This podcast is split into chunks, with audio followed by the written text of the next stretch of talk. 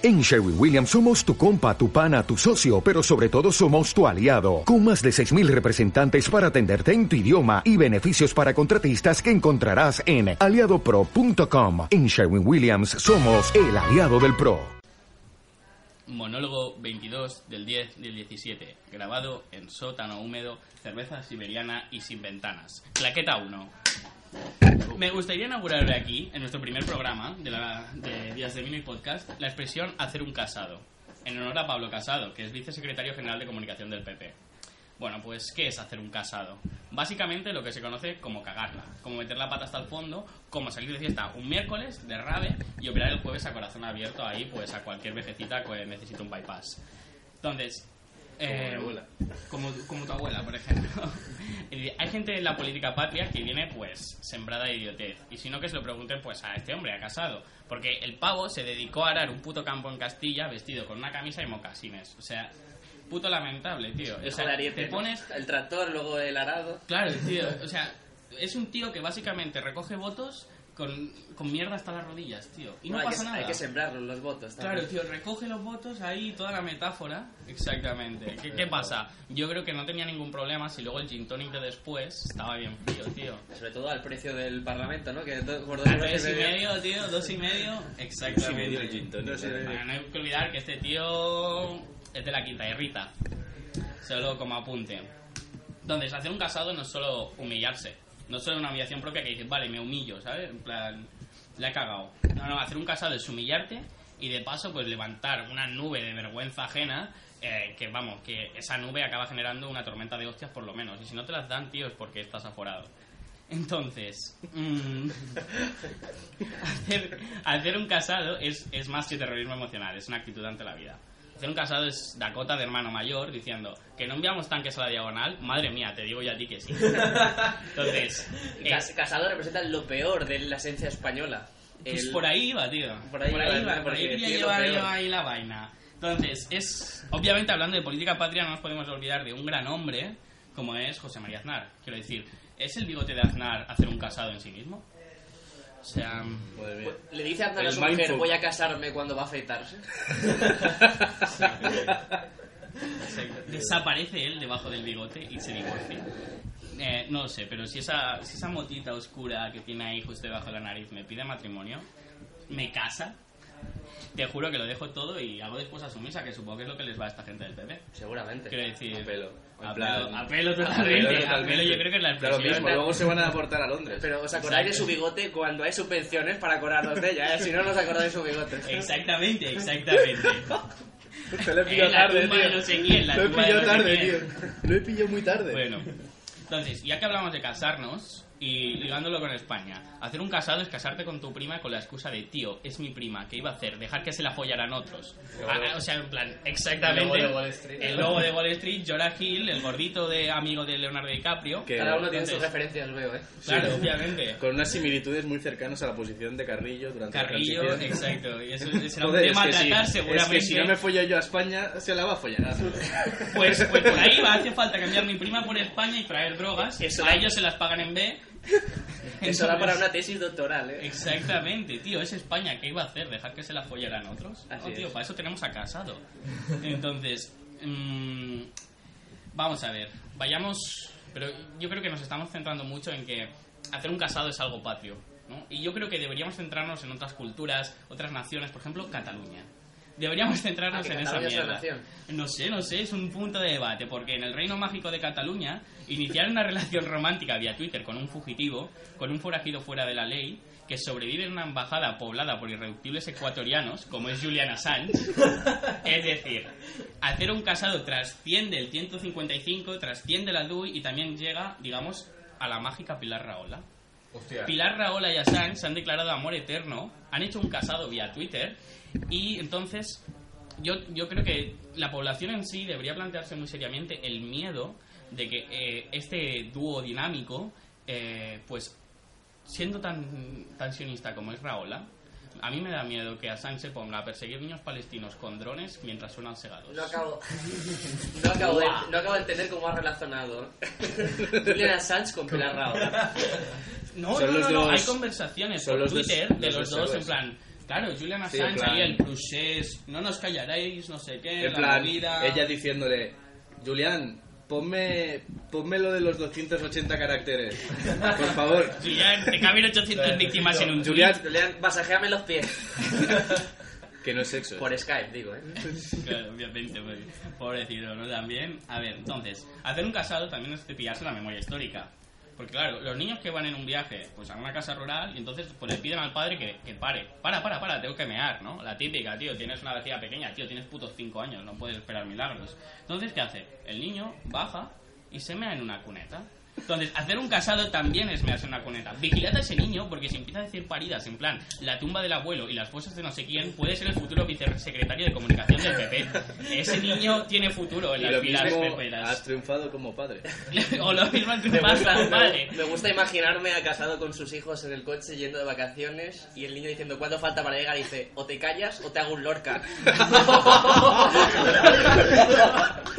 La, la puta. con la pizza para afuera. Muy bien, la referencia a Extremoduro. Lo, lo tengo todo, de poeta, Muy de bien, muy bien, Venga, muy bien, a tope. Entonces, mearse en cunetas de muertos ajenos quizás sí que es el, el deporte olímpico de la secta del casadismo. Yo creo que se podría plantear ahí una medalla de oro. Entonces, finalmente, hacer un casado es hacer España. Y 155, o sea, 155 mediante hacer Cataluña, porque claro, de momento estamos ahí. Conceder medallas a la Virgen es hacer un casado. Yo creo que esa es una, una movida que nos hace a todos dar puta... O sea, nos damos a todos... O sea, todos nos damos puta vergüenza ajena. Cuando viene un ministro de Interior y le coloca una medalla a una Virgen, es como, tío, que estoy viviendo en un país de pandereta. Esto es una república bananera. Y luego dices, no, no es una república bananera porque seguimos teniendo monarquía. Exactamente. Entonces, ese es, ese es el punto lamentable. Y eso. Oye, pues yo creo que lo de la medalla a la Virgen es como una evolución. Antes se sacrificaba un cordero y ahora una medalla. Yo creo que, joder. bueno, o vamos sea, mejorando es un eso. progreso Sí, no, ahí. está bien, está Es bien. un sea un progreso. trozo de madera. Está bien, eh, sobre todo porque, porque hay otras culturas que se follan a las cabras. O sea, Te, te gusta pensar que son otras. Yo creo que hay mucha gente por Galicia muy aburrida. ¿Tú crees, tú crees que nadie ha tratado a una virgen como muñeca hinchable en la vida? Bueno, ¿Crees que la morenita es morenita? yo, yo creo que la Semana Santa es una tapadera. ¿Tú crees que la Semana Santa está imbuida de un erotismo propio? Sí, em, el, hecho Es de, erótica. el hecho de estar bajo la falda de una virgen. Ya ves. ¿Tú crees Sí. que los portadores cargan, digamos, las movidas estas de Semana Santa para ver debajo la falda? Sí, yo creo que sí. sí ¿Cuántos son andaluces, tocamientos hermano. debe haber habido? ¿Cuántos descubrimientos de homosexualidad creéis que ha habido debajo de una... Pensadlo. Uf, uf, De una procesión. uf. Tiene que estar interesante, ¿eh? Debe rozar. Imagínate- los 100 por Semana Santa. Ima- Más. Algo habrá Imagínate, pasado alguna vez en la historia. imagínate ese niño Alfonso, que por lo que sea es, es un hijo adoptado. Por lo que sea, no, no tiene por nada lo que ver sea, por lo que sea, nada. por, por lo que sea, yo que sé, en plan, oye, pues tiene unos, unos padres en, en la Sevilla profunda que, bueno, que añoraban y anhelaban un hijo. Y bueno, pues fueron a Etiopía y cogieron, Ah. y cogieron pasaron de Marcel Endongo a... y lo convirtieron en Alfonsito. Lo pusieron detrás de todo de la procesión Porque- y Alfonsito es se negro. palmó. Y así es como... y así es como, como, como derrotas a la derecha, derecha padre. O sea, enseñando Adoptando No, no, no, no, adoptando a, a- a niñitos, niñitos negros y dándoselos. ¿Y por qué tiene una erección mientras lleva la, está en la cofradía? va- porque es como, joder, está en conexión con Dios. Está llevando a la madre de Dios Y eso encima. aumenta el flujo sanguíneo hacia los genitales. ¿no? Claro, o sea, la... ¡Ah, ah! ¡Eh, eh! Poca broma, poca broma. La... ¿Cómo se llama? Eh, la Virgen Mm. es una MILF. Buen planteamiento, buen planteamiento, señores. A ver, es, es un buen planteamiento. es- de hecho, es la primera MILF. Ya ves, tío. O sea, es una... Es Ya una... ¿Qué es categoría, una ¿qué categoría creéis que, tuvi- que tendría? eh, eh, Era una página web. La moreneta de Según, pregunto. En plan, sí, una PEMILF. Primera MILF. Sí, ¿no? P- Primeriza MILF. Mm. Claro, no había MILF antes de... Claro, porque es la primera madre como O sea, digamos que las capillas para- son como revistas porno. Bueno, eso es, eso es. Ya ves, tío. Eso es, y, y no es casualidad que la mayoría de las figuras estas estén en las esquinas. Wow. wow. Damn. Ahí está. Bueno, el, el monólogo se... Y Sí, que- bueno. estado Y bien. que para rendirles homenaje tengas que poner de rodillas también tiene algo que ver. Exacto. Claro, claro, claro, bien visto, bien visto. Bueno, ya está. Yo también quería plantear, primer- yo primer- también quería plantear que elevar a Trapero, mayor de los Mossos, aéreo nacional, siendo el jefe de una fuerza represiva, también es hacer un, un casado. Porque Cataluña, de momento en España, Cataluña también sabe hacer casados. Es decir, hay una conexión ahí, Albacete, Barcelona, Metrópolis, quiero decir, importante. Vitorear a la Guardia Civil con una por ellos, también, también es hacer un casado. A mí me da puta vergüenza ajena y luego me duele un poco el cuerpo. Pero... Y cantar Butarem Butarem también. ¿o? Tam- bueno, hostia, la revolució dels somriures a veces también da un poco de vergüenza ajena. Tampoco de vergüenza. A charango y... Exactamente. Así. Deberíamos crear otra figura también para lo catalán, ¿eh? Para que capte la Sí. esencia de lo catalán, que yo creo que ya da para otro, para otro debate. Sí, por favor. por La de, la de los matins, ¿cómo se llama? La, ¿La de- la- no, la, la, sí, la, la de los matins. eh. Ah, sí. Muriel Casals, ¿no? No. No, oh, no. Ah, no, esa no está. Esa, Esa, está muerta. Hostia. Los patines, no, no es patín, se iba a decir, no, la de la bicicleta. ¿Sabes, que, eh. ¿Sabes que la familia de la familia de Muriel Casals tiene, tiene tarjeta ilimitada para bici? y de Vodafone también, ¿eh? De hecho, les dejan las eléctricas. Un señor se las deja en la puerta de casa cada día. Buf, buf, buf. Primer programa y audiencia nacional ya. Eso es un récord, ¿eh? Y sí, bueno, básicamente, respecto a esta movida que está habiendo todo chunga en España, Cataluña, Albacete, Barcelona City, eh, básicamente lo que es hacer un casado es la esperanza rara, extraña, que no se entiende muy bien, de que los que nos han metido en el hoyo, pues nos saquen de ahí. Cuando lo único que les ha interesado siempre es darse un baño de masas, eh, poner un sonriura o gritar una por ellos y que se les sigan votando. No les importa tanto la independencia o la unidad de España como que sigan en el poder. Entonces, en definitiva, hacer un casado es ser patriota. Oh. Buenas, mi gente. Aquí Claudio empieza ya Días de Billy.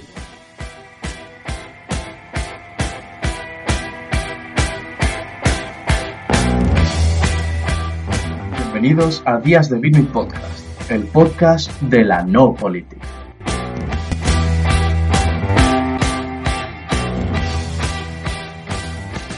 Pues bienvenidos a Días de Vino y Podcast.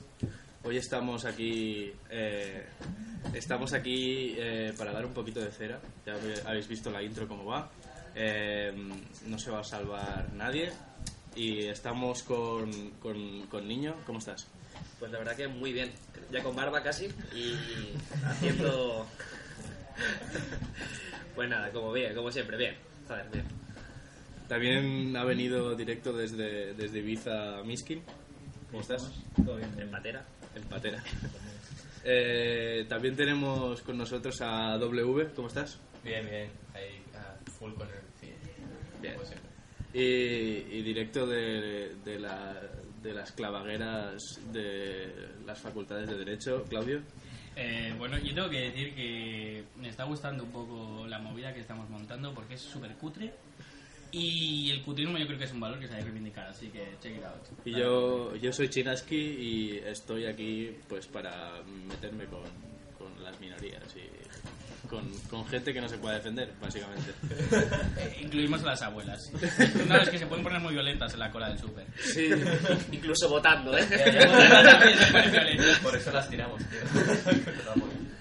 Vale, pues eh, la idea era hoy empezar hablando de- del señor Harvey Weinstein, un señor muy saludable, con el que cruzarte en un pasillo muy estrecho era algo peligroso en los bastidores por Hollywood.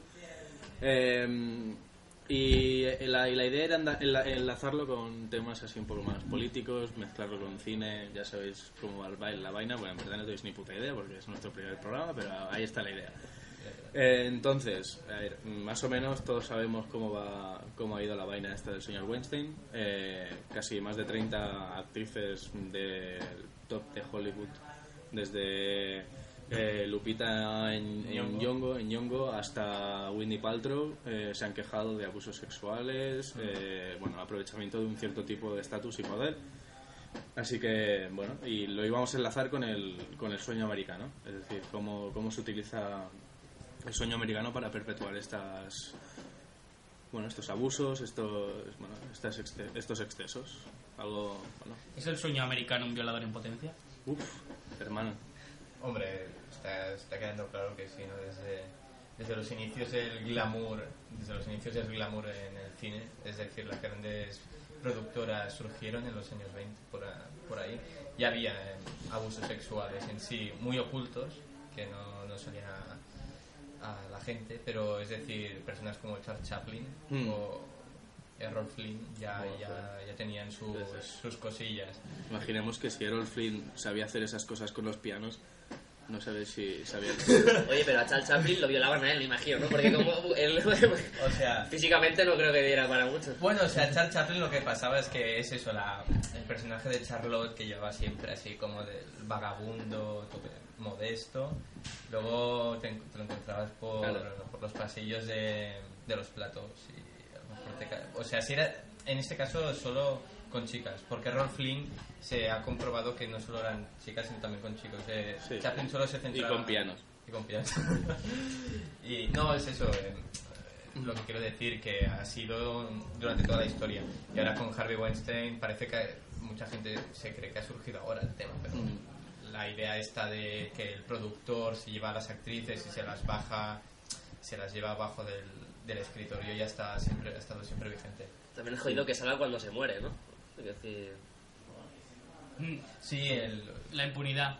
La impunidad. La impunidad de la muerte, colega. Sí, sí. O sea, el hecho de que si la palmas ya no pagas.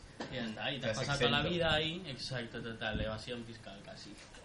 Bueno, sí, sí. Eh, quizás desde la música ha habido algún ejemplo sí, así sí, sí, sí que ha habido, ha habido ejemplos. Eh, bueno, Chuck Berry. Chuck Berry. Hostia, hombre, el legendario Chuck Berry, pero claro. El legendario en todos los aspectos Chuck Berry, porque para olvidar sus cámaras en, en, en baños y, y tal. Ya no lo sabía. Sí, sí, sí. Eso sería así famoso. Pero no. Tengo entendido que no, no ya cuando tuvo realmente el éxito, sino ya un poco más adelante. No es la idea esta de perpetuar. La digamos, vieja gloria. Sí, en cuando en el, en el auge, digamos, de su música, cuando tiene la fama, nadie dice nada, está todo encubierto. Cuando empieza a fracturar un poco y ya llega otra gente Mm. y coge el relevo, ahí ya de repente, uh, resulta que este señor en el, en el camerino hacía cosas cosas bastante bastante fuertes. Pues ya es cuando sale. Yo sobre todo quería ligarlo también con, con una de las recomendaciones que, que tengo para, para Más- este programa. Más tarde saldrá, Mm. tendrá Tony el micrófono para libre. Eh, una es, bueno, voy a hacer dos recomendaciones. La, la primera sería una canción que para hablar de sueño americano no se puede hablar de Frank Zappa. Y Frank Zappa tiene la canción Bobby Brown, que no se Frank puede... Zappa es buenísimo, tío. Frank Zappa es, sí, es el, digamos, el genio del, del rock, si se quiere englobar en el rock, porque es un tipo bastante inclasificable, ¿no? muy ecléctico, muy, hace un poco de todo, ¿no? Incluso tiene obras que, que ha dirigido, mm, se han dirigido en la Fil- Filarmónica de Londres, quiero decir, es un tipo bastante inclasificable. Y tiene el humor de Frank Zappa, y yo creo que incluso se podría hacer La de Yellow Snow. Sí, sí, sí. Bueno, el-.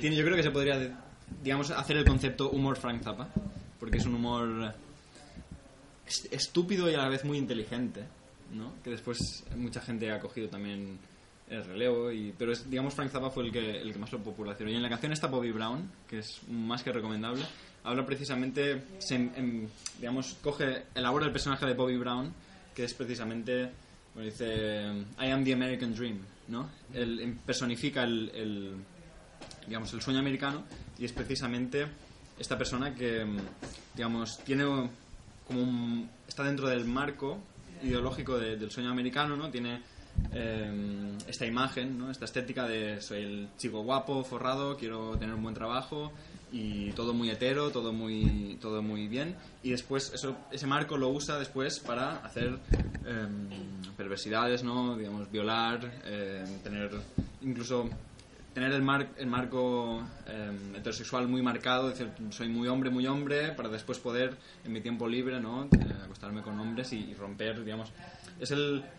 Supongo que todos estamos familiarizados con temas eh, ¿no? Y, y de ideología y tal. Eh, digamos, sería el, el sueño americano sería un poco el, el marco ideológico externo que, digamos, te, te sienta las bases para que tú después Actúes en base a eso. actúes, tengas una, una justificación moral y después tú, digamos, para, de aquí para afuera somos todos muy heteros, somos todos muy, muy ricos y muy personas muy buenas. Felices. Y después actúa como tú quieras porque nadie lo va a ver. ¿no? Y nadie te lo va a sacar en cara porque es un tipo poderoso con dinero y tal. Esto me recuerda, en términos ya de cine, a American Psycho. Eh, la impunidad que supone y luego eh, incluso la catástrofe que supone el hecho de el hecho de ser rico. Es decir, el hecho de em, yo creo que el, el personaje principal de American Psycho se parece tan, bastante a- al, al personaje que, a, a Bobby Brown. Es decir, es un tipo que es, bueno, pues seguramente habrá estudiado la mejor escuela de comercio de- o de, de, business de todo Estados Unidos. Es un tío con dinero, un tío lúcido, un tío muy listo, sobre todo, y que no le basta el, hecho- el mero hecho. O sea, el, el sueño americano se queda corto. Es decir, el marco conceptual, el marco externo que tú has puesto, que, que, bueno, en términos cicequianos, se le queda corto. Con lo cual tiene que trascen- trascendir ese, ese marco y llevarlo a un nuevo horizonte, que es el hecho de mm, poder matar y jugar en la, en la leve y tibia línea de me van a pillar o no me van a pillar. Y, y yo creo que también esto toca un poco con, con Bernstein, es decir, em, no solo la erótica del poder es importante, sino también la erótica del me pueden pillar, pero me vale la pena porque soy Harvey Weinstein y he producido las mejores películas que se han hecho en los últimos 25 años. Desde El Señor de los Anillos, Sin City, Malditos Bastardos, Django, Reservoir Dogs, Pulp Fiction o los otros. O sea, quiero decir, esto podría ser mi top de películas. Mi top 8, no sé cuántas he leído. Pero podría serlo perfectamente. Y la erótica del poder también funciona, en, en- es unidireccional. También, digamos, a la, al- digamos, a la persona conquistada le, le produce efecto tanto como al conquistador. Y en, est- y en estos términos no estamos hablando de conquistador, sino estamos hablando de un pavo que viola. O sea, con lo cual hay que ir con mucho, con pies de plomo cuando hablamos de esto. Y trasladar este tema al mundo de la política, porque es un mundo también que puede hacer que un político se crezca. Tenemos el ejemplo de Strauss-Kahn, que fue, Exactamente, que, fue además un político de izquierda históricamente, además que con mucho poder, muy reconocido en Europa. Y el tío violó a una o dos camareras de un hotel. Y, y ya está. O sea, yo creo que, que es muy interesante que el- hayas comentado que sea de izquierdas, porque Mm, sí, sí. el hecho el hecho de estas dinámicas de poder, si quieres que ha comentado Chinaski, de mm, la erótica del poder, tal, yo creo que eh, en, en términos de género, en términos de feminismo, en términos de igualdad entre sexos, que sentimos que no haya ninguna mujer en la mesa, que Eh, sí, tienen que haber dos, va a llegar una en breves y la otra está enferma y lamentamos que no haya podido asistir porque es una chica brillante podcasts, y- y, seguramente que aporte más de lo que podemos hacer nosotros. Totalmente. Pues ya adentrándonos en ese mundo de, de feminismo, o sea, el hecho de que ser izquierdas o derechas muchas, muchas veces en política no diferencia. O sea, no hace. No, no por ser de izquierdas eres menos machista. Vale, quizá hay más posibilidades porque hay más formación y hay más consenso. Pero muchas veces en la izquierda también pecamos a veces de ciertas, digamos, dinámicas bastante chungas. Quedarnos exentos de estas cosas que son de- Exacto, de, de gente no rancia, hacer derecha, de, de gente como casado, ¿no? Que, Exacto. que esto a. Pablo Iglesias nunca le va a pasar. ¿no? Exacto. Pero lo cierto es que sí, lo cierto es que sí, Lo cierto es que le ha pasado. Lo cierto es que le ha pasado. Y a La ver, movida con. los telegrams estos, ¿no? En plan, Sí, lo de soy A ver, marxista perverso. soy que más esto perverso. Le voy a la azotaría hasta que sangrase o algo así. A Mario Montero, de hecho, ¿no? Exacto, no me Joder, acordaba sí. yo quién era, pero sí. Yo le daría una- más que eso, sí, tío. sí.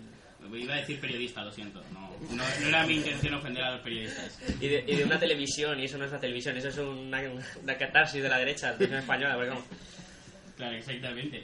O yo, por ejemplo, Monedero. Monedero. Monedero. Eh, reconocido es- en algunas fiestas de esta localidad como una persona que no es muy saludable cuando lleva muchas copas. encima. esta localidad. Hostia. Esta localidad, no vamos a decir dónde vivimos, ¿verdad? Ah, cierto. Claro, vivimos en Murcia. Ve- Por cierto, es Murcia. Venid a por nosotros, hijos de puta, a ver si nos encontráis. Me estringe también, me han dicho que... Hostia. Claro, pero yo creo que la figura de Monedero ahí es muy interesante. Porque si estamos hablando de dinámicas de poder y decimos, vale, el que hace la peli tiene el poder sobre las actrices. El que le hace las fotos para luego pasárselas a no sé qué agencia tiene el poder respecto a esas chavalas de 16, 18 años que están posando en bikini. Y, y yo creo que ese poder también es un poco el que tiene Monedero, lo que, lo que se transmite de, de las alumnas de Monedero, por ejemplo. Mm. O sea, de que sí que ha habido casos de acoso con las alumnas de Monedero. Entonces, yo creo que también es esa dinámica de poder, de yo estoy arriba, tú estás abajo, puedo. Pero es igual que el dueño del bar con sus camareras. Exactamente. Es, es O sea, básicamente una. y que al final dinámicas. sí, sí, sí. Pero también ahí interviene jerarquía, digamos, clase, de algún modo, eh, y de algún modo también la de- el género, porque claro, no es lo mismo que un hombre esté por encima de otro hombre. Quiero decir, eh, Monedero no creo que se folle a un alumno hombre. Es decir, y- O que no tenga la misma, la misma propensión a hacerlo. O sea, quizá como decía, como decía Tony con el... Ay, perdón. Miskin, Miskin, Miskin, perdón. Eh, No estamos acostumbrados a estos apodos. Con lo que decía Miskin era, era precisamente esto, cuando tú, cuando tú decías lo de, lo de Bobby Brown. Pues es que es- ahí está tocándolo. O sea, Bueno, de hecho, de hecho en Bobby, Bobby Brown, la letra, la letra no tiene desperdicio. Y, y en un momento dice: Voy a contratar a una chica que me haga el papeleo, después me voy a atribuir el trabajo y después, si eso, la violo.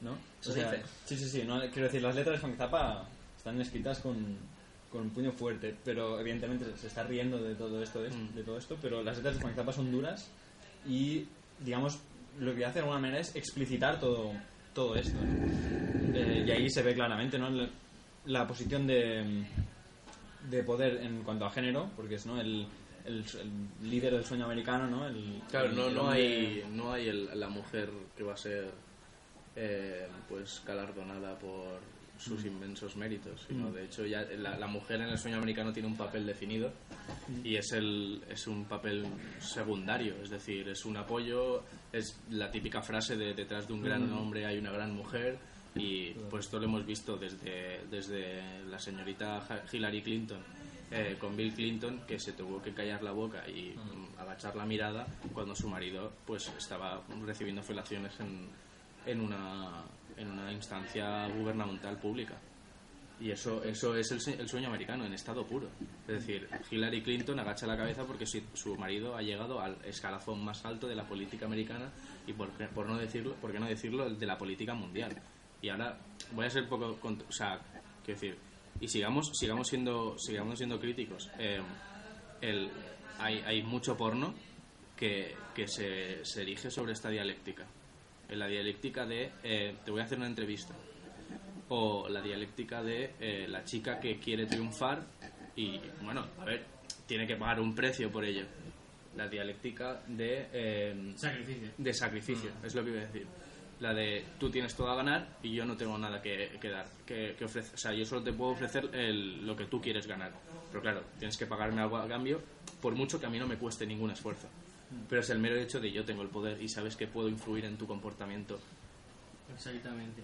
Ah, a mí me gustaría señalar, eh, ya que lamentablemente, como ha comentado Chinaski, estamos en una mesa de hombres, que no debería de haber pasado, pero bueno, eh, me gustaría comentar también el papel de cómplice.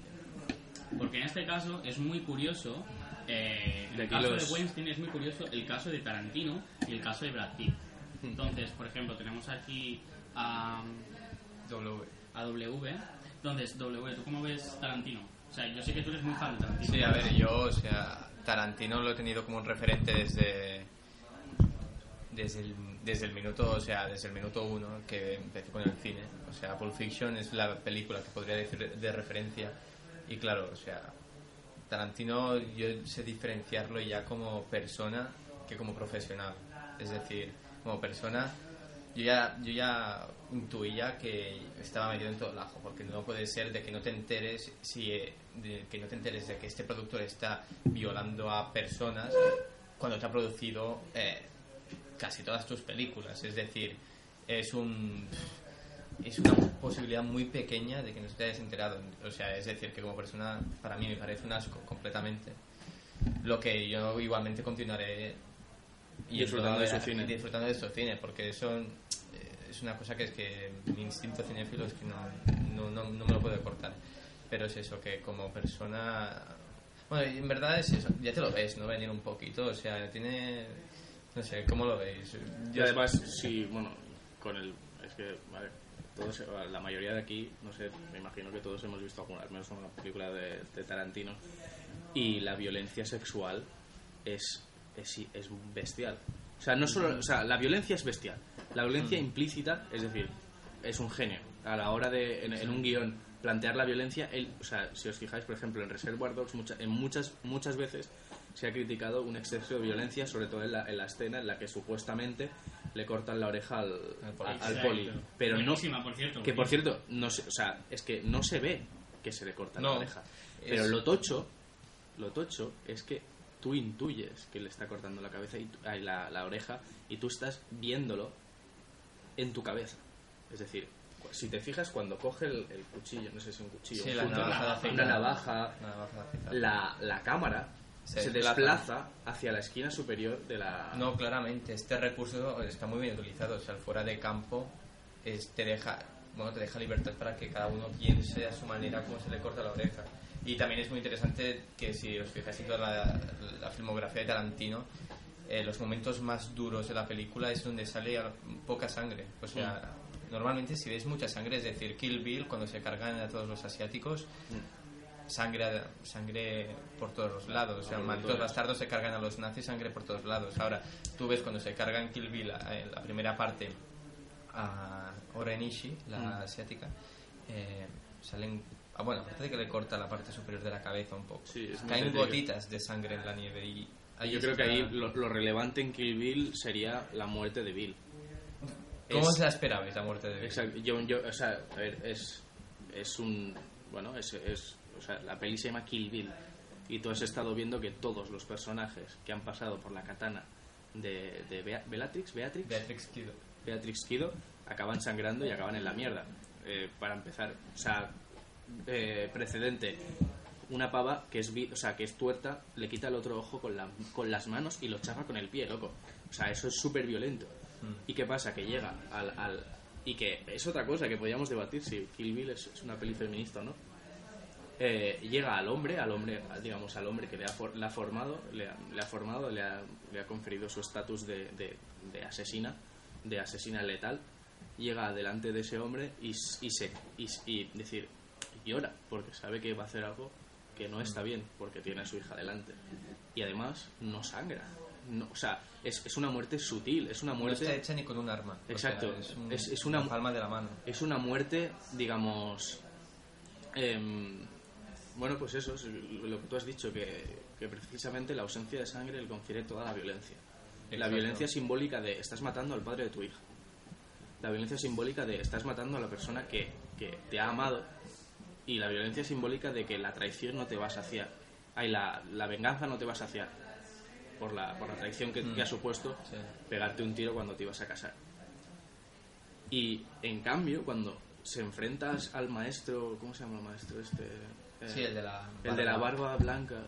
Cuando se enfrenta al, ma- al maestro de, bueno, en, China, eh, bueno, es en China, es, es Es chino. en Ja- Japón. Japón, el maestro, bueno, el maestro japonés, si te fijas, no, no lo mata ella. O sea, no, no utiliza sus propias armas de, de mujer, sino se utiliza un, un recurso muy utilizado en- por las... Pero al por- maestro se lo carga en la, la, otra, la compañera. no se lo carga envenen no, no lo mata envenenándolo, el pescado. Pero eh, Beatrix Kido no, se la ca- carga la, o sea, la tuerta. La tuerta se... Pero claro, lo envenena así con pero porque, porque, porque no es capaz de enfrentarse en el mismo terreno que el hombre. No. Y eso es muy tocho. O sea, es decir, yo soy de los que dice que Kill Bill no es una peli feminista. En todo caso, mm, yo diría que la peli feminista es. mm, ¿Cómo se llama? Eh, la, del, la del coche. Death Proof. Death Proof. Esta sí que sería feminista, en mi opinión. Pero porque se toma la venganza de un modo que entra en el mismo terreno que el, que el, que el asesino. Es decir, vamos a coger el coche y le voy a reventar de la misma forma que me ha reventado a él. Y es un coche relacionado con el macho, es decir, el, el- el Mustang, ¿no? Es un Mustang o un, Sí. es un coche en plan de, de macho de, de sueño americano. Aquí me he marcado el monólogazo. Sí, no, pero está bien, está bien. No sé, yo. mm, Yo creo. Tema, tema, tema que es muy, muy, muy frecuente. Eh, la, la con- o sea, la condición de artista, es decir, muchas veces en Twitter, cuando salió el tema de Bertolucci Hmm. y el tema de Marlon Brando, Marlon Brando perdón, eh, muchas, se le tiraron unas piedras increíbles a, a estos dos personajes. Y, y- y Bertolucci no deja ser uno de los mejores directores de la historia y Marlon Brando mm, quizá en el imaginario colectivo sigue siendo el mejor actor, uno de los mejores actores de la historia. Mm. Con lo cual, ¿se puede, se puede di- di- distanciar esa figura de el artista y la persona? ¿Se puede hacer un ta- lo que, tú- lo que, lo que, Lo que. W hace con, con Tarantino? Pre- Precisamente eso que quería entrar, porque, mm, claro, em, el arte el arte es ideología pura y es mucho más que eso, pero no es lo mismo que es. Por ejemplo, si nosotros estuviésemos hablando ahora de un matemático, es decir, bueno, el matemático era muy bueno, era una persona de mierda, pero era un matemático bueno. Oye, por ejemplo, Albert Einstein, ¿no? Que todo el mundo debería saber los trapos sucios de Einstein, ¿no? Que, que no era esa persona idílica de frases de Facebook que no eran suyas, ¿no? Sí, sí. O a mí me pasaron, vi una hoja con unas, unos comentarios toque machistas de Sí. Einstein que Sí, sí, sí. trataba a la mujer, vamos. No, de hecho su mujer la ha maltratado. Tengo entendido que, que sí, le llegó a pegar alguna vez. Quiero decir que, claro, ahí podríamos decir, bueno, pero claro, eh, la, la física, digamos, es, es un... La ciencia en general podríamos decir que es algo mucho más objetivo y sí que se puede diferenciar entre las aportaciones de Einstein a la física y las aportaciones al mundo de mierda, las aportaciones de mierda al mundo de Einstein, ¿no? Sería su, su vida personal. Pero claro, cuando, Claro. cuando hablamos en- de arte eh, o filosofía, por ejemplo, el, el debate de Heidegger era un nazi, nos la ha colado, tenemos que rechazar toda esa filosofía, incluso en el arte, por ejemplo, em, Le Corbusier, la Bauhaus, esa arquitectura nazi, Estoy hablando no lo es. eh, el futurismo. El futurismo, el por futurismo ejemplo. fascista. Sí, el futurismo. Althusser, eh, marxista, eh, degolló a su mujer. Sí, Althusser, bueno, Althusser, claro. Sí, sí, pero es que Althusser está ¿Por qué no Sí. hablamos de Lenin poniéndole los cuernos a Krupskaya? A ver, hombre, hay una diferencia Sí. entre Beato sí, mujer y bueno, sí, sí, pero también está el porque puedo. También. bueno. Porque soy. Vladimir Ilich Porque soy Weinstein, te puedo violar. Porque soy el líder del partido bolchevique, te puedo poner Y además luego puedo darle discursos a, lo- a los- a los jóvenes de que no se, no se pierdan en el mundo del sexo libre. ¿Has visto porque- cómo habéis sacado con Lenin todos? Eh, Sí, malditos. sí. Pero con, con Lenin em, tengo entendido que, que era consciente. Entonces Exacto, ahí entra entra explícitamente Entre el rollo Hillary puedo. Clinton otra vez. Sí, porque puedo, o sea, Lenin es el porque puedo y Krupskaya sería el porque puede. Exacto. ¿sabes? Sería la, la- Exacto, la ideología en estado puro, digamos. Y claro, en, en- en el tema del arte es muy difícil trazar la línea de... em, es una persona de mierda, pero su arte mola. Mm. Porque el arte es pura ideología y el arte, quiero decir, creo que una cita de Mao, ¿no? para empezar a citar a, a los Sí, amigos, em, el arte no está por encima de la lucha de clases. Y es totalmente en serio. Claro, supongo que podemos leer un libro de Goethe, Goethe como se le quiera pronunciar. ¿Qué hace? eh, Goethe, Goethe. El niño alemán. y supongo que estaremos todos de acuerdo en que es una jodida obra maestra y en que era hamburgués de manera. Sí. ¿no? Y, y de que lees el joven Werder y dices, "Ostras, ¿cómo es que va caminando por ahí, apenas trabaja, digamos? Sí. ¿Cómo es capaz de seguir Sí, caminando? O sea, es, es puramente Bueno, es- burgués. y ahora si, si, si vamos con Freud, si me permitís, una acotación de Freud. Tú decías, eh, em, es más difícil diferenciar el, el arte con la persona que la producción científica de una persona. Mm. Y precisamente, si te sale aquí un freudiano o un, un lacaniano de pura cepa, te dirá, es que el arte, cualquier tipo de arte, es básicamente las pulsaciones eh, o digamos las frustraciones de la persona hechas algo o sea convertidas en algo material. Es decir em, por ejemplo si ahora yo pinto un cuadro em, seguramente yo esté demostrando o esté liberando una pulsión que conscientemente no puedo liberar. Y, eh, yo creo que ahí está la, la gracia. Es decir tú conscientemente estás haciendo ciencia tú inconscientemente no o sea tú conscientemente estás haciendo arte, pero no dejas de inconscientemente estar. Pero claro, luego, luego hay dejar que de hacer diferenciar- arte. claro, no, no, iba a decir que luego hay que diferenciar lo que es arte y lo que es ciencia, porque claro, está muy claro en matemáticas o pintar un cuadro, pero si hablamos, por ejemplo, de política, de escribir política. Claro, tú dices, un marxista como Althusser renueva en el siglo XX el capital, eh, se curra y hace un curro de la hostia, porque Althusser era un genio, pero eso se debe a que estaba frustrado, a que él, sus padres familia era burguesa y él no consiguió eso, acabó siendo profesor de universidad después de intentar, bueno, pero entonces eh, la gente es producto de sus pulsiones y sus frustraciones o habrá ciertos ámbitos donde, bueno, eh, racionalmente se han llevado a, consecuen- a- a consecuencias ideológicas o científicas sin que tenga que ver con, con que te gusta tu madre, eh, secretamente. Sí, no, Todo, todo acaba ahí, hermano. yo creo que lo estamos viendo todo bastante negativo. Lo estamos viendo desde un punto de vista de dialécticamente desde directamente la antítesis. Es decir, ¿por qué no hablamos de Frida Kahlo? Vale, hablemos de ¿Por qué no hablamos de Frida Kahlo, del deconstructivismo ruso? Porque yo creo que estamos, fa- estamos faltando, digamos, o nos falta un, un concepto muy claro, un concepto muy claro que es que el arte es un instrumento. Entonces, más allá de que pueda ser inconsciente, consciente, de que nos metamos en, el- en Freud, de que nos metamos en, en todas esas dinámicas del el contexto formal arte, eh, el arte es comunicativo y también puede servir para... También existe el arte revolucionario. Yo creo que nos estamos dejando ese punto. Mm, sí, y sí. sobre todo de como instrumentos. Sí, sí. Quería- Bertolt Brecht decía que, Exactamente. Que, Brecht. que, la- Exacto. que el, el- el- el arte no es el espejo de la realidad, sino el martillo para, para darle forma. Y eso es algo muy tocho. O sea, Sí. a mí me la pone la dura. Poesía, la poesía es un arma cargada de futuro. Exacto. Celaya, Cernuda, creo. Cernuda, Cernuda. De Cernuda, sí.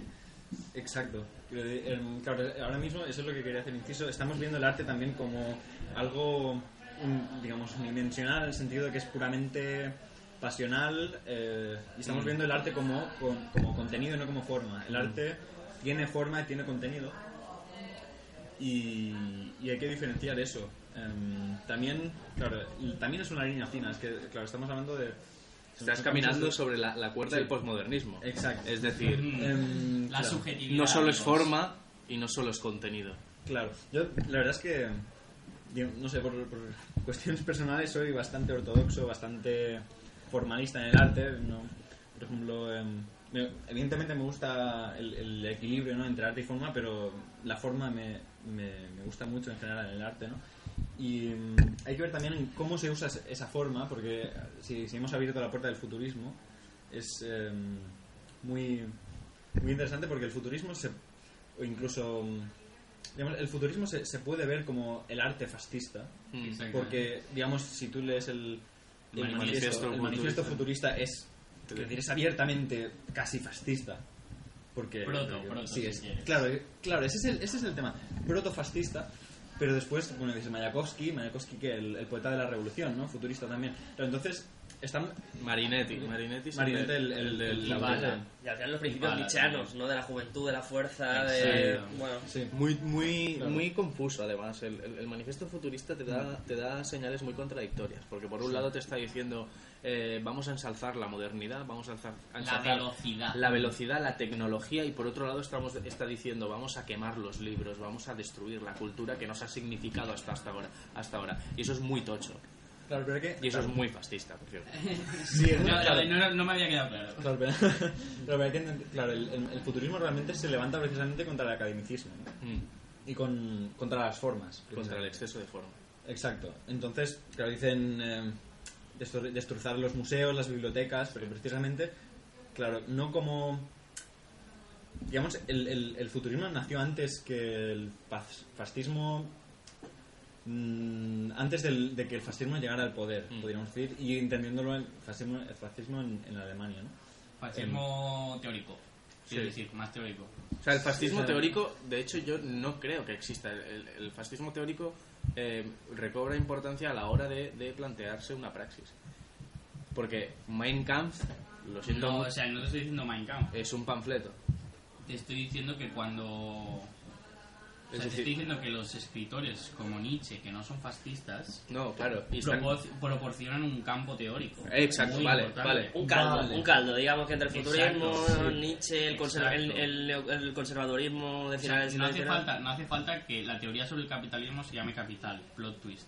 O sea, también puede haber, también puede haber una teoría detrás de movimientos políticos, de praxis política, que no sea directamente orientada a ello, porque estamos hablando de que el arte es contextual. Estamos diciendo que el arte es contextual, también estamos diciendo que la política es Ah, contextual. La, la política es por, por antonomasia el arte contexto. Exactamente. Fíjate, fíjate, pero que estamos, estamos analizando, por ejemplo, cuando hablamos de Nietzsche, cuando hablamos del futurismo y, decim- y hablamos de protofascismo, lo estamos viendo desde una óptica de esto va a llevar al fascismo, eh, como si fuese un...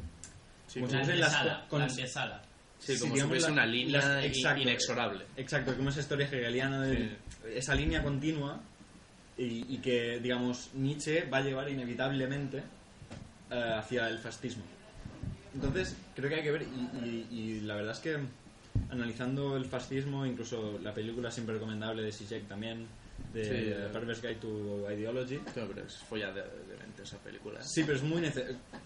Si le das tiempo, Sí. claro, estamos hablando de Si te la ves siete veces. Exacto. Y también, a ver, es una película de dos horas y diez. En plan, no te la mires del tirón porque no vas a entender nada. No, no, está claro. Coge clips y, y ves mirando, pero los clips que habla del fascismo es muy interesante. Pero también menciona Rammstein Mm. y, y habla precisamente del el arte como preideológico y, y, digamos, si hablamos del futurismo como protofascista, si analizamos el fascismo, y esto lo dice Zizek en, en la película, coge muchos, em, coge muchos aspectos del, del, del partido bolchevique, por ejemplo, y del movimiento comunista.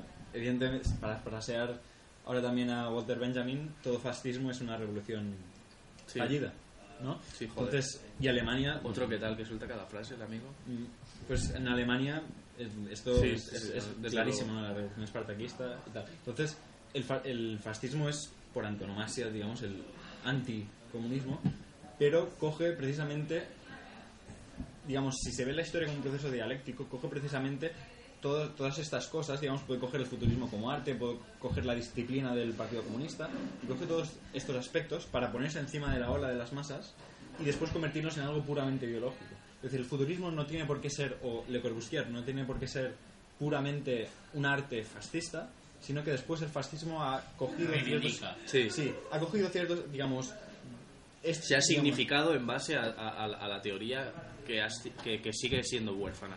Porque Exacto, Nietzsche, exacto. Nietzsche, Nietzsche, eh, en el, o sea, si tú, o sea, no- el, el devenir de, de la historia de la filosofía, Nietzsche es un punto negro, es decir, no, no sigue una línea conexa. Retoma a Aristóteles, Arist, ¿cómo se llama, tío? El, el- el- bueno, un filósofo griego, Arist, Aristóteles, no, Ariste, Aristóteles. Arist- bueno, no sé, da igual. eh. Era, era un pavo muy. Era un, un tío muy cínico, era el, el que crea la, la- la- la escuela cínica. Y él, él básicamente es una persona que se contrapone a la, a la figura de Platón. Es decir, Platón es el tipo viejo, el tipo eh, amargado, el- el- la persona que de su experiencia basa toda su filosofía. Y luego está eh, Aristóteles, Aristóteles, voy a buscarlo. Aristófanes, ¿no? No, Aris. Bueno, claro, Bueno, y eso, Aris, a- Ari- Aris- bueno, este hombre, eh, no me sale el nombre, eh, este hombre eh, es el primer y el último nietzscheano antes de Nietzsche. Es decir, es una persona que ensalza los valores de la juventud, los valores de la- del poder y los valores del amor. Porque básicamente si resumimos a Nietzsche en tres palabras, son estas tres. Y, y por eso mismo es una historia huérfana. Es decir, eh, el movimiento nacional socialista coge a Nietzsche porque nadie lo ha cogido, porque la izquierda lo ha abandonado y porque los, los señores del liberalismo eh, les parecía un tipo que decía unas cosas demasiado brutas. Era un tipo que no solo era anticlerical, sino que también era antimonárquico y también era un ateo muy tocho. O sea, La ilustración Nietzsche se la pasó por el exacto, por- sí, un poco bastante bien. Precisamente. Hablando en francés.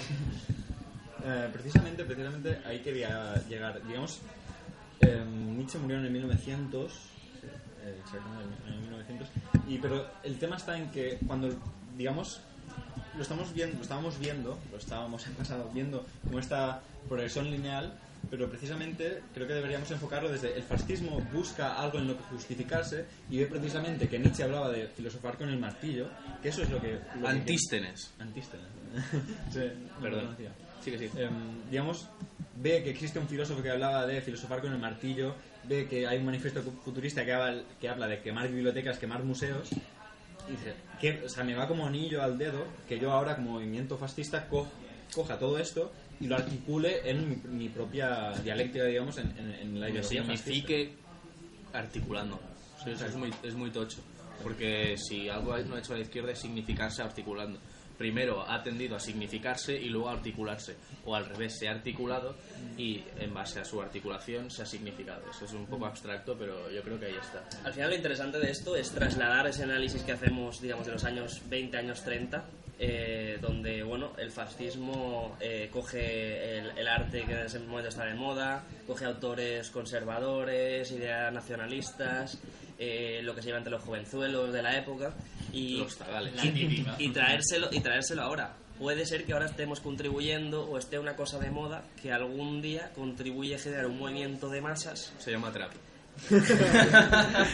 Vaporwave. Y, y Que estamos con- tenemos vigilado. y estamos contribuyendo a, una cultura que ahora no es nada, simplemente es una mierda, pero que en un futuro puede ser proto algo de mierda. Es que yo no creo que, yo no creo que sea una mierda. ¿Qué O sea, espérate, déjame, espero, me espero. déjame elaborar. Vamos a ver, yo no creo que sea una mierda la cultura que hay ahora. No, O sea, ya, o sea, me parece que va perfectamente en tu línea el hecho de decir que la cultura de ahora, que nos puede parecer un poco deficitaria como arte, puede con aparte de que puede llegar a ser algo más importante en el futuro, puede llegar a construir ideología. También creo que hay que entender ese arte y esa filosofía que digamos es capaz de generar un fascismo como un producto. O sea, nos estamos dejando que Nietzsche también es un producto. Nos estamos dejando que el cine que vemos ahora es un producto. Y materialismo, de encadenar- materialismo. claro. Exacto, encadenar los procesos, encadenar el arte, encadenar las doctrinas, los, los campos de saber, si queréis, si nos ponemos ahí súper tochos con las palabras, los campos de saber, e irlos encadenando. Y entonces, tú tienes a Zetangana, y Zetangana a lo mejor es el símbolo de, de un movimiento de aquí a 20 años. Lo cual sería muy lamentable para, desde mi punto de vista y para el mundo en general, yo creo. Pero, pero es un producto de una Un mundo, cultura un mundo liderado por. C, por Zetangana, De eh, hecho- Gala Review. De hecho, es pura ideología y os recomiendo que lo veáis si no lo habéis visto. Es la entrevista que le hacen en El País a Tangana, que Ah, dura sí. 20 minutos, es oro.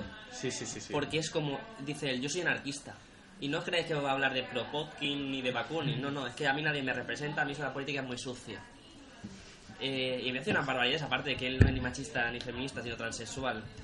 Y Sí, con- bueno, que es, es oro. Pues si la veis entera, que os la recomiendo. Si alguien nos oye, si hay alguien al otro lado, vedla.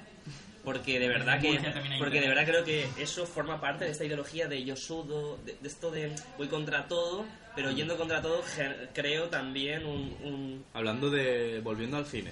Volviendo- Exactamente, retomando el Volviendo al cine, una película que, que nunca se ha abordado, o no se ha apropiado desde dos películas, voy a decir, desde el, de- digamos, desde movimientos sociales y que, y que se retomaron sobre todo cuando, cuando el auge, sobre todo en, en- en Inglaterra y luego en, en países como Francia, Alemania y Estados Unidos, el movimiento skinhead nazi reivindicaba la naranja mecánica por la exaltación de la violencia. Y es que hasta ese momento, las- el- el- la, digamos, la película de Kubrick no, no era ningún ningún ningún digamos ningún modelo a seguir. De- digamos, la exaltación de la violencia no era algo mm, digamos aceptable. Y, y luego la segunda película sería el Club de la Lucha. Y yo diría que el Club de la Lucha está entre esa fila línea entre eh, mm, revolución eh, socialista, revolución de qué hago yo en el mundo y revolución fascista de eh, lo que yo hago en el mundo es una mierda y antes era mejor. Es decir, cuando antes las cosas no iban más rápido, se plantea la, la idea de velocidad en la, en la película. La idea de la modernidad. La idea de, en plan, Ikea, eh, Starbucks, que en el, en el episodio de antes también lo hablábamos. La idea de, de, digamos, de que todo va muy rápido. Y que todo vaya muy rápido puede ser o un caldo de cultivo perfecto, como tú has dicho, el caldo, para, para unos señores que, digamos, se significan en base a todo va muy rápido, antes era mejor y iba muy demasiado lento, o pueden significarse en unos señores y la idea, y, que, digamos, o sea, si, si hay una película que habla, de, de ideas de Zizek, es, el Club de la Lucha. Zizek habla de, de- la catástrofe como la forma perfecta para el cambio social. Y básicamente lo que busca el Club de la Lucha es la catástrofe por la aceleración eh, del- o sea, mm, progresiva que acabe con todo lo que nos estaba mm, oprimiendo hasta este punto. Pero sí que yo veo en el Club de la Lucha quizás es una catástrofe individual. No hay que olvidarnos que es una catástrofe que vive en el Yo creo que es al individuo. revés. Yo creo que es al revés. Es una, una, una catástrofe colectiva que destroza al individuo. Es lo que diría Durkheim estoy sobre de la acuerdo. anomía. Es decir, eh, la gente no tiene dónde agarrarse. Es decir, el, el IKEA no- ya no sirve. Es decir, te has comprado todo el, el catálogo. Muy bien, no pasa nada. Sigue siendo una puta mierda. Tu, tu vida sigue siendo vacía. Pero porque has adoptado una, un- una acción individual como algo, como un significante más allá de lo, de lo, de lo, individu- de lo, de lo colectivo. Y te has equivocado. Yo no estoy, yo no estoy de acuerdo ahí, porque para mí una catástrofe significa saber que ha habido una catástrofe.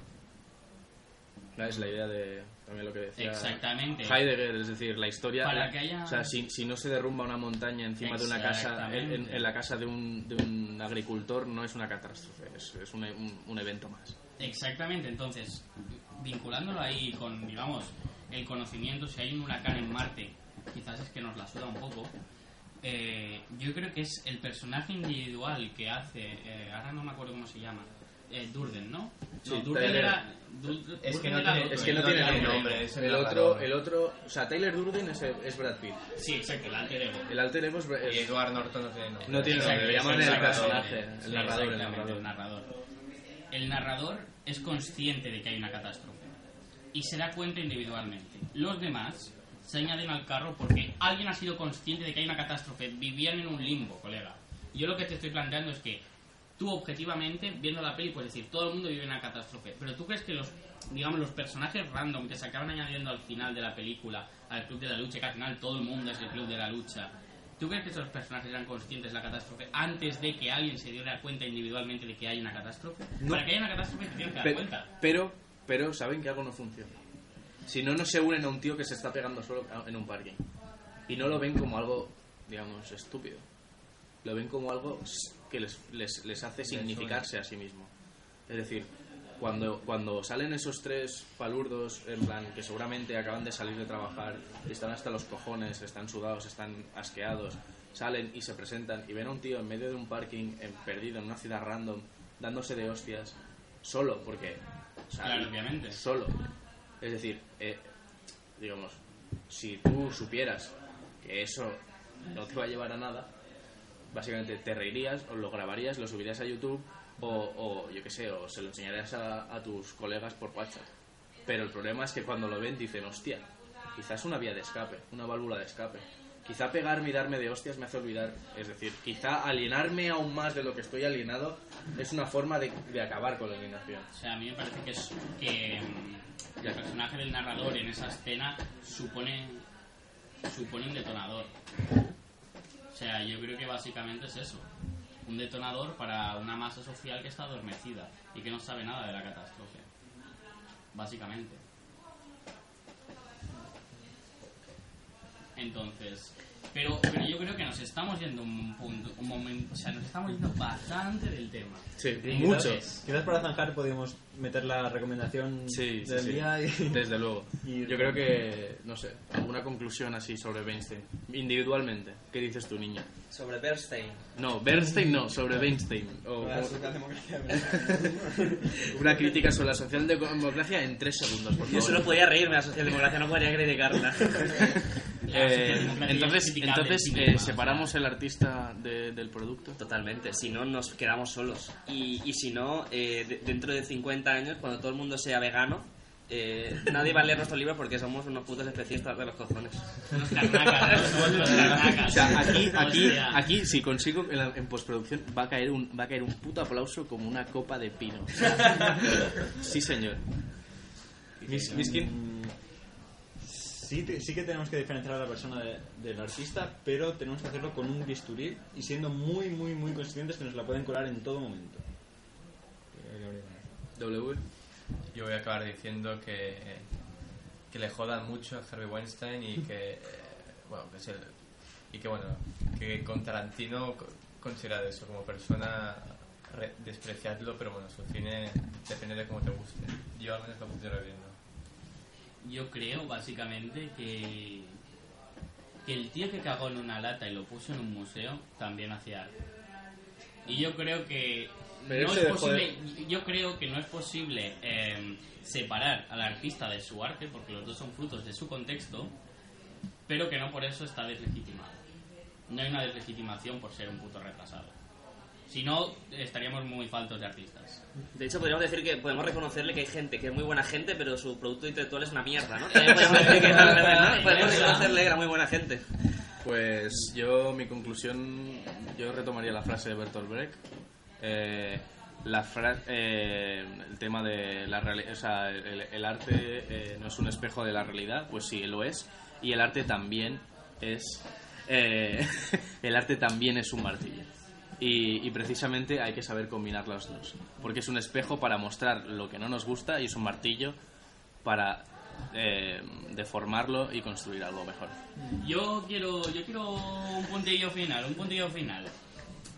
¿Cómo de, cómo de salvaje sería eh, hacer aparecer a Weinstein en una peli de Tarantino eh, como la víctima de la violencia?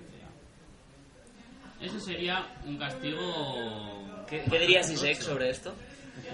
Diría Zizek que, que el, el- el- el romanticismo de, de la, de la ¿cómo se diría? En plan de la traición, bueno, de la Hablaría de perversión seguro, ¿eh? Sí, la, la la perversión, claro, está- seguramente estaría íntimamente ligado con, con la sexualidad y diría algo así como que la venganza es el último escalofón del sexo y que, y que hay que follar más y vengarse menos. Pues ya lo sabéis, follaos a Weinstein.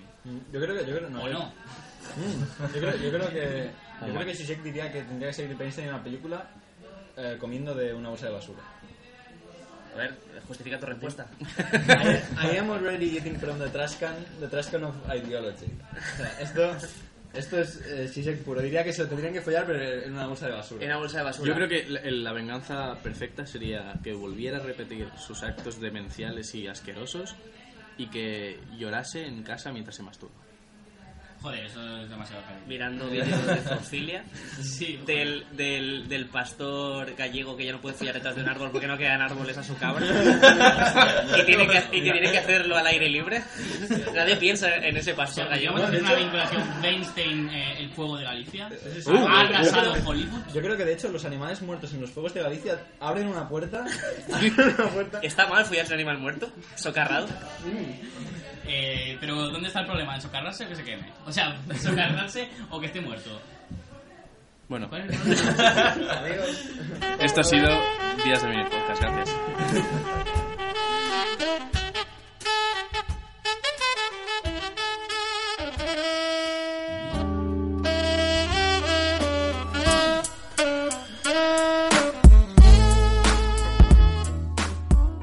Sección para sibaritas, capullos, hijos de puta.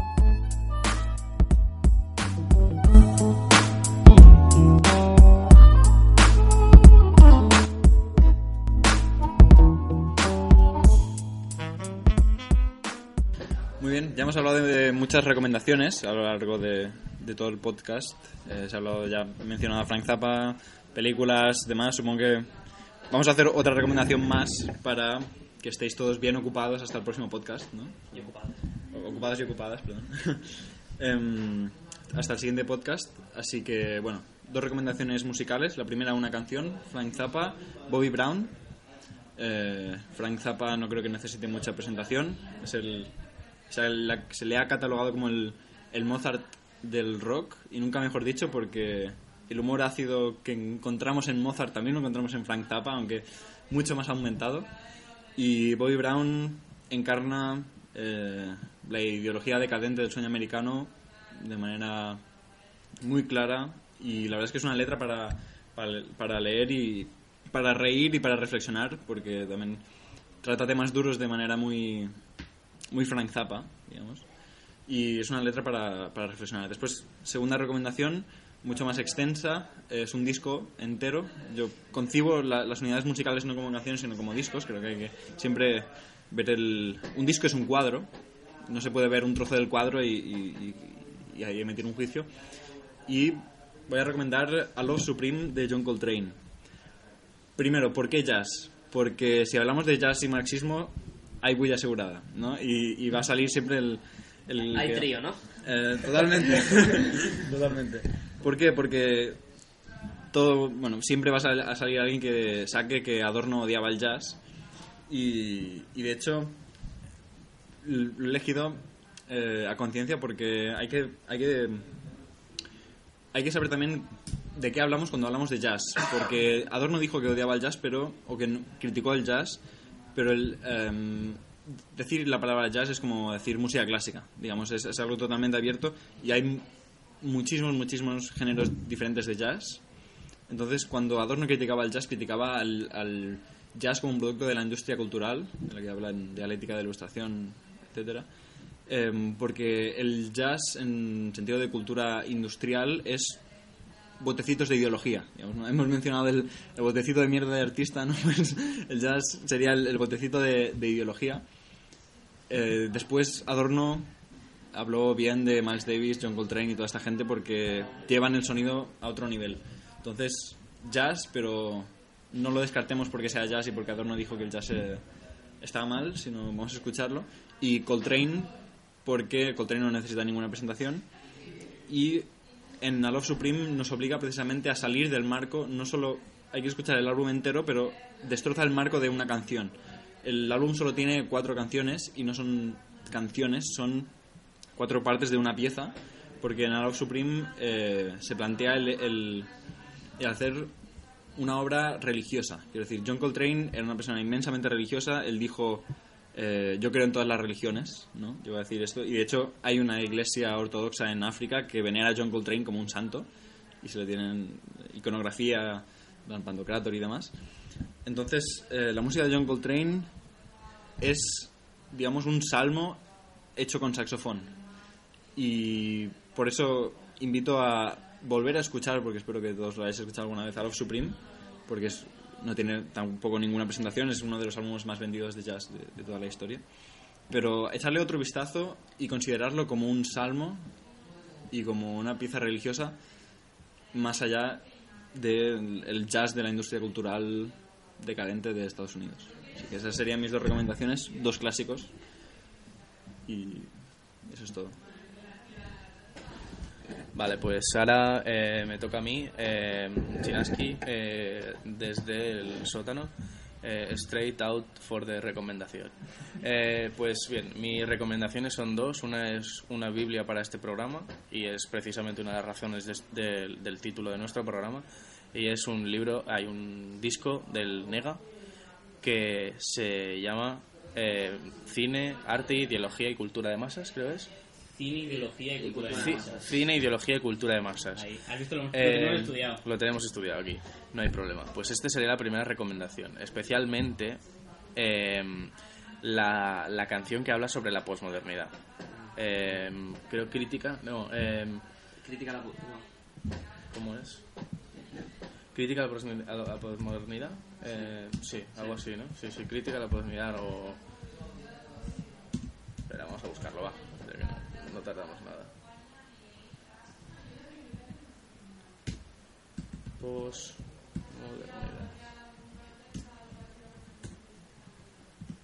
Teoría de la modernidad. Teoría de la modernidad. Teoría de la modernidad, especialmente esa. Esa creo que no solo por el... Bueno, quizá el, el rap no es, no es tan puro como el jazz en el sentido de el mensaje no, nunca podrá llegar a ser el mismo porque tienes que hacer que rimen las cosas y que esas cosas tengan un significado, bueno, que decir, que creo que es más complicado el jazz a la hora de transmitir, a transmitir esto. Y luego el- la segunda recomendación sería... em, Y además está casi tan mal grabado como este programa. Esa canción. esa canción con discos de Singstar. Ahí está. Eh, pues eh, la segunda recomendación es un libro y sobre todo para, bueno, un libro o un personaje. Y sería el, el- el personaje que me, que me pone y que me da el, el seudónimo en internet, que es Chinaski.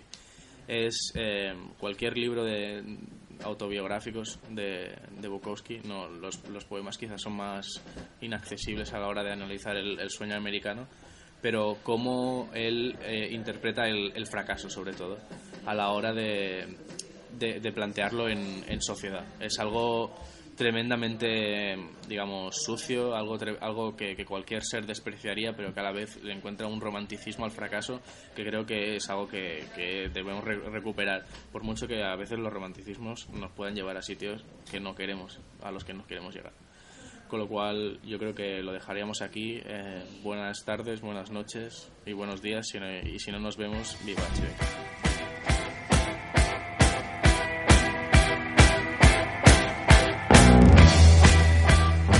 Bienvenidos a Días de Vino y Podcast, el podcast de la no política.